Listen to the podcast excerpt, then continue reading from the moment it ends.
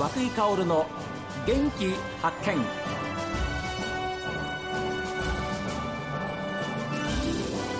おはようございます。和久井薫です。和久井薫の元気発見。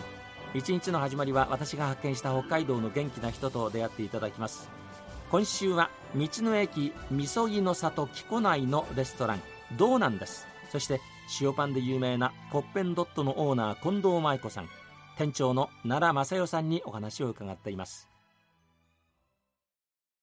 オーナー近藤さんから、はい、店長奈良さんはどんなふうな方でいらっしゃいますか？えっ、とですねイノシシ年なんですよ。ちょっとずもし。いそうもう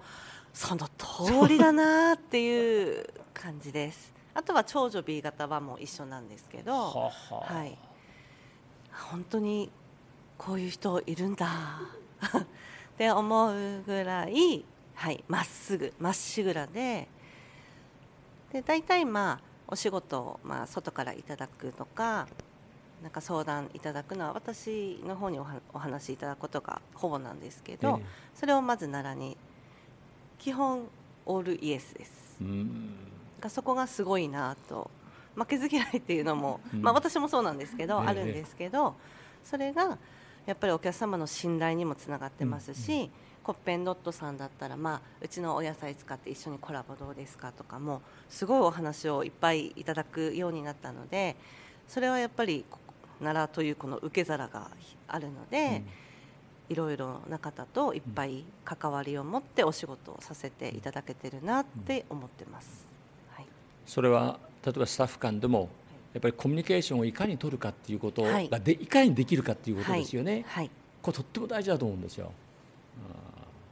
でそれがうまくいってるんだっていうふうに感じますね。そうですね。まあミーティングする時とかは結構厳しく、はい、まあもちろんあたり仕事なのでお互いにシビアな話ももちろんしますけれども、まあそこを本音で言えるっていう、あとまあ飲む時もとことん一緒に飲めるっていう感じで、はい、私は一応今上司ですけど、はい、多分友達としてであっても多分すごい仲良くなれる人だなっていうのは勝手に思ってます。うんいやあのお話も何回かお聞きしているたびにですねやっぱりお互いが全幅の信頼をし合ってるなっていうね、はい、もう何言葉に言わなくてもあうんで分かるなっていうところまで言ってるんじゃないかなと思うんですよ。すごい信頼してますやっぱり、うん、じゃないとまあ預けてるというか、はい、はい、私一人ではやっぱり何もできませんので。っていうとまたこう、ね、うるうるしてくるんですけど。しかもこれだけの大きい器のねはい、そうですね。道の駅の中のその、まあ、コッペンドットというレストランも含めてあるわけですから、はい、そういう経営に関わる人材としては最高のスタッフ、ね、そうです。本当に感謝しかないですね。皆様ね、はい、ありがとうございます。どうでしょう？オーナーとして本当にあの順調にコロナで厳しい時もですねそれを乗り越えて、はい、えーまあ、本当にこう今今があるわけですけれどもオーナーとして今後このお店をどんなふうにっていうふうなお考えがあればちょっと教えていただきたいんですが、はい、まずは、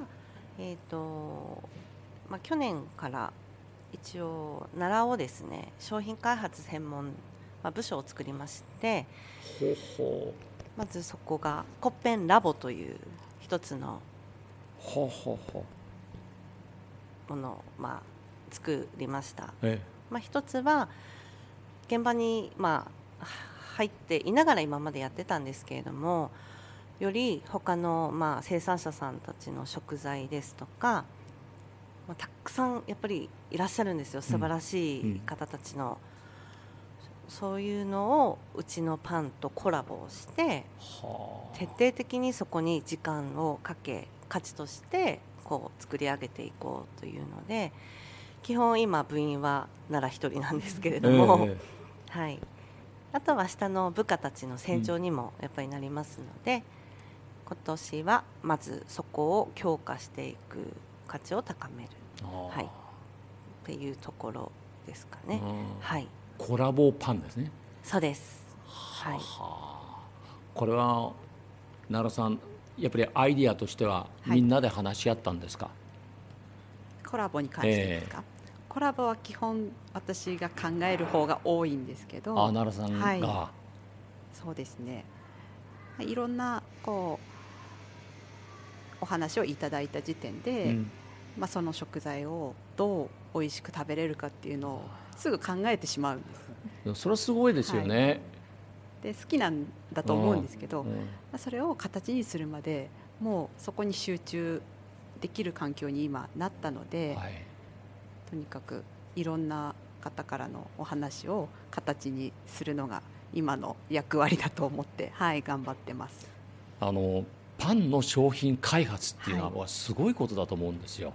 い、うん、なんか毎日やってることだとあんまり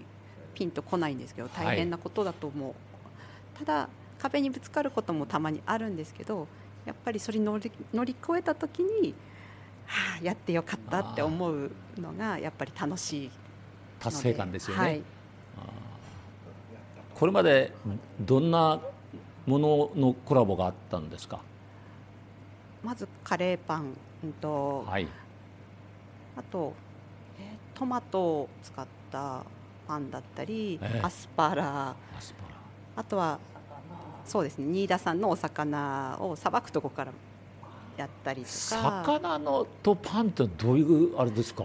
魚をコッペパンに挟むとか。あでさばかれるのは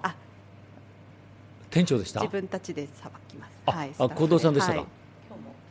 あみんなでみんなで。すごい魚をさばく魚部というものがあるんです。はい。あの会社内の部活みたいな感じで、はい、魚部を立ち上げたので、魚部のメンバーで基本さばいて加工します。すね、何でも商品パンに合うんでしょうか？はい。はい。何でも合いますか？何でも合うと思います。うんうん。ご飯と同じ感じ。はい。わでもそうやって言ったらまだまだ開発の余地はありますねそうなんですなのでもうやりたいことを作りたいもの、まあ、食べたいものも含めも山ほどあるので本当に、ね、時間が足りないという。でもそれを、はい、その商品としてこういうのがあるよこういうのはどうっていうふうに言ってきてくださる方がいらっしゃるっていうのが、はい、いいですよね。そうですね。ありがたい。私はもう試食を するだする係です。ございますので。呼んでいただきたいというふうに思いますけれども、はい、ええ。ー、いや本当にあの毎回お話を聞くたびにですねあの一歩一歩進んでいるお話をお聞きできて本当にあのインタビューさせていただくものとしては非常にこう嬉しくありがたく思っておりますけれども、えー、これからもまたさらにみんなに親しまれる、えー、パンを作っていただきたいというふうに思います。はい。